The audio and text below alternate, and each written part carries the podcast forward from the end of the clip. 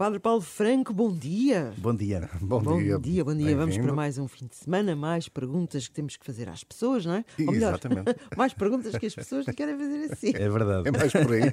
É, é o, caso, é o caso esta manhã da Catarina Roseiro, uh, que ela aqui no e-mail até tem várias questões, podemos ir respondendo depois, a seu tempo, mas hoje uh, fica aqui já uh, este primeiro desafio, esta primeira pergunta para o Padre Paulo.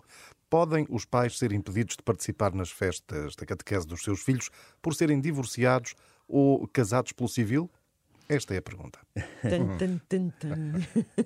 bom dia, bom dia a todos e obrigado à Catarina por, por colocar, colocar aqui um conjunto de questões. Eh, como o António acabou de dizer, nós não vamos responder a todas hoje, não vamos conseguir responder a todas, mas a Catarina que fique descansada, que a seu tempo uh, e brevemente vai, vai ter as respostas. Exato. Pode, pode não ser as respostas que queria, mas é aquelas que nós temos para dar. Existem, claro. Exatamente. Muito bem. Em primeiro lugar, esta, esta questão que a, que a Catarina aqui coloca, enfim, que é uma questão oportuna, oportuna e certamente que ela a coloca porque eh, ou, ou já esteve em alguma situação, enfim, neste, neste, deste género, ou, ou, ou então alguém. conhece alguém. Sim.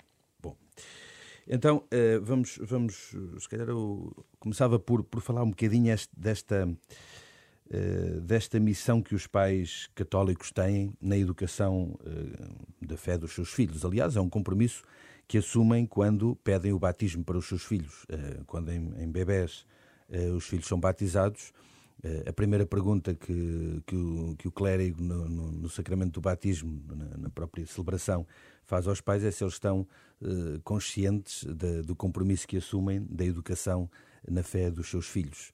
Porquê? Porque o batismo é dado no pressuposto de que há uma catequese pós-batismal, que se traduz também na catequese, eh, enfim, que nós temos organizada nas paróquias, eh, como, eh, no fundo, consequência natural de uma fé que se recebe e que a Igreja dá como, como um património ainda numa idade infante e sem grande consciência, e depois, quando se começa a ter consciência, começar a perceber o que é esta vida da fé, o que é esta vida batismal. E por isso os pais, e muito bem, pedem à, à, Igreja, nomeadamente às paróquias, a catequese para, para os seus filhos. Uh, e, portanto, é, é, porquê é que eu estou a chamar este assunto? Porque é muito importante a gente perceber isto para, para eu responder corretamente à questão da Catarina. Porque se os pais pedem esta formação cristã para os filhos, que legitimidade é que eu tenho para impedir os pais de fazer esse acompanhamento? Ou seja, seria contraditório. Se eu dissesse aos pais, não, eh, vocês não podem estar aqui presentes neste momento que é parte da caminhada catequética dos seus filhos. Então eu estaria a impedir os pais de fazer um verdadeiro acompanhamento e de uh, poderem cumprir de facto, uh, com, com, com, com, realidade, com realismo, uh, de poderem cumprir a sua missão, a sua obrigação que assumiram a quando, a quando do seu batismo. Portanto, à pergunta da Catarina, podem os pais ser impedidos de participar? Quer dizer, em última análise, por alguma situação altamente extraordinária, fora do comum, Sim, porque em teoria, há particularidades, não é? Pronto, exatamente. Em teoria, se calhar até poderíamos pôr aqui um cenário em que isso poderia ser possível. Sei lá, se eles estivessem a fazer, enfim, alguma alguma coisa menos própria dentro da igreja, tem, tem há regras, claro. não é? Uh, ou se estivessem a desrespeitar ou a ter algum ato uh, menos digno uh, ou que pusesse em causa a verdade da fé, enfim, por uma questão também de fidelidade à igreja e ao património da fé, poderia ter aqui alguma limitação. Mas diria que, em geral, não. Não vamos proibir ninguém de participar. Porquê? porque seria, uh, no fundo, seria um gesto de os impedir de cumprir a sua missão, de cumprir a sua obrigação. Portanto, se eu procuro sensibilizar os pais a cumprirem uh, aquilo a que se comprometeram, eu não posso depois impedi-los de o fazerem. Seria contraditório. E, portanto, eu diria, em princípio, não. Não, não, não, não são proibidos de.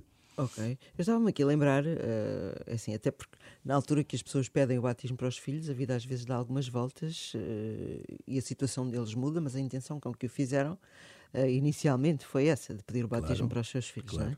É? Uh, mas há situações, por exemplo, do seu ponto de vista, em termos práticos, em que as crianças estão na catequese sem que os pais sejam muito participativos na paróquia?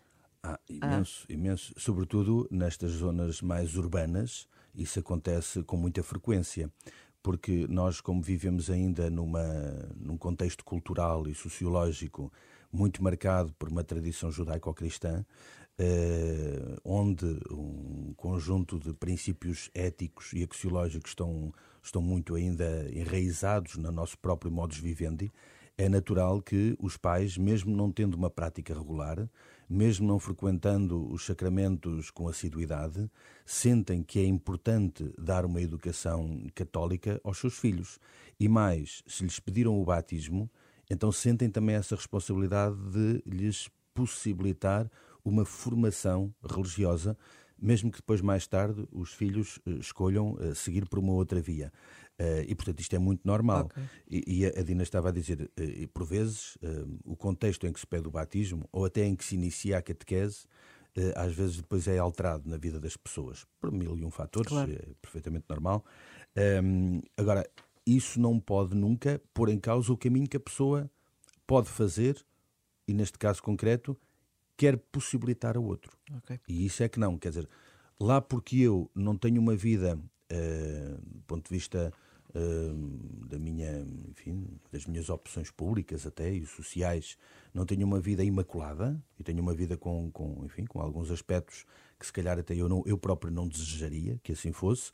Isso não significa que eu não queira possibilitar àqueles de quem sou responsável uma, uma vida Faz de verdade e uma vida séria. Portanto, não é pela, pela santidade ou ausência dela na vida dos pais que se compromete a caminhada dos filhos e que os pais podem acompanhar essa caminhada dos filhos porque é a sua responsabilidade. E porque nós, Igreja, também o procuramos sublinhar a importância, a necessidade, a urgência uh, que é os pais também acompanharem o percurso dos seus filhos. Portanto, a questão que a Catarina coloca aqui é situações de divórcio ou casamento uh, apenas civil. Portanto, nós sabemos que são situações muitas vezes que não são as ideais, nem são aquelas que se calhar as pessoas esperavam para a sua vida.